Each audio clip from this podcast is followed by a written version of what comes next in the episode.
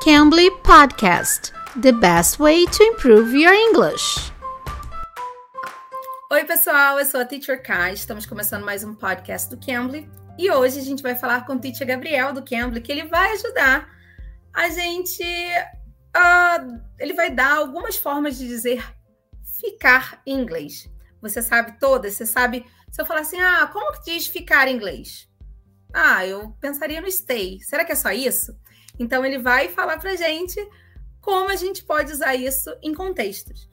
E se você não conhece o Cambly, vai lá, use o Cambly. Vai aqui na nossa descrição do podcast, você pode entrar na nossa página e conhecer o Cambly. Você pode tomar uma linha totalmente grátis também, tá bom?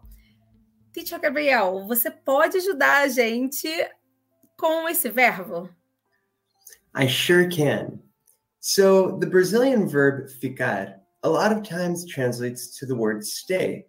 If you look it up on Google, that's what it will say. But there are instances where the words like ficando does not translate to the word stay, but translates to the word getting.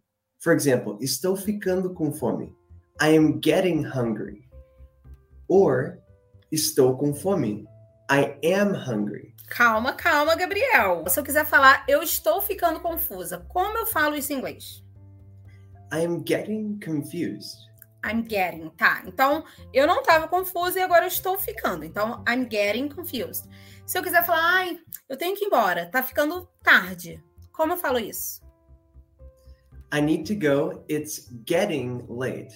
Tá, tá bom. Então, não tá indo, mas tá ficando frio, tá ficando tarde, tô ficando com fome. I'm getting. Hum, eu fico feliz. I am happy. Uhum. Hum, então, se você me conta alguma coisa, fala, ah, eu fico feliz em saber disso. Então, I am happy. I am happy, I am sad, I am tired. E se eu quiser falar que eu vou viajar e vou ficar num hotel, como eu uso o ficar aí? Here, you won't say I'm getting to this hotel room, but you will say I am staying in this hotel room. Okay. I generally stay at this hotel Uhum. I'm going to stay at this hotel. Tá, então se eu ficar na casa de alguém, também eu posso usar stay. Uhum. I'm staying at Fred's house. E se eu quiser, por exemplo, falar assim: ah, é... Karine, você vai viajar para para São Paulo e você vai ficar na casa do seu irmão. I'm staying with my brother. Pode uhum. ser assim? Perfect. Ah, então eu uso stay nesse caso, de se hospedar, Está na casa de uhum. alguém, está. Tá bom. Exactly. Agora, se eu quiser falar, fica aí, que eu vou ali e já volto. Como que eu falo? Ok. Stay there. I'll be back in a sec. Ah, então eu uso stay aí nesse caso. Uhum.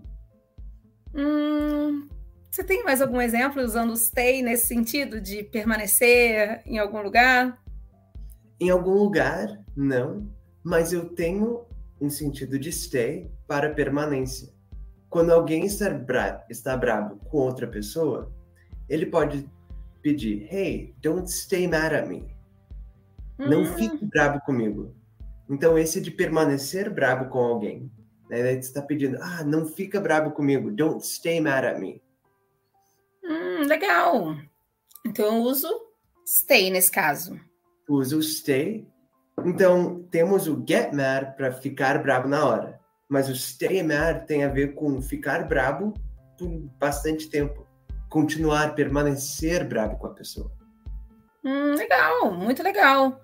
Então, é, eu acho que eu não lembro mais de algum outro significado do verbo ficar. Você lembra algum mais, Gabriel, que possa falar que acha interessante? A gente.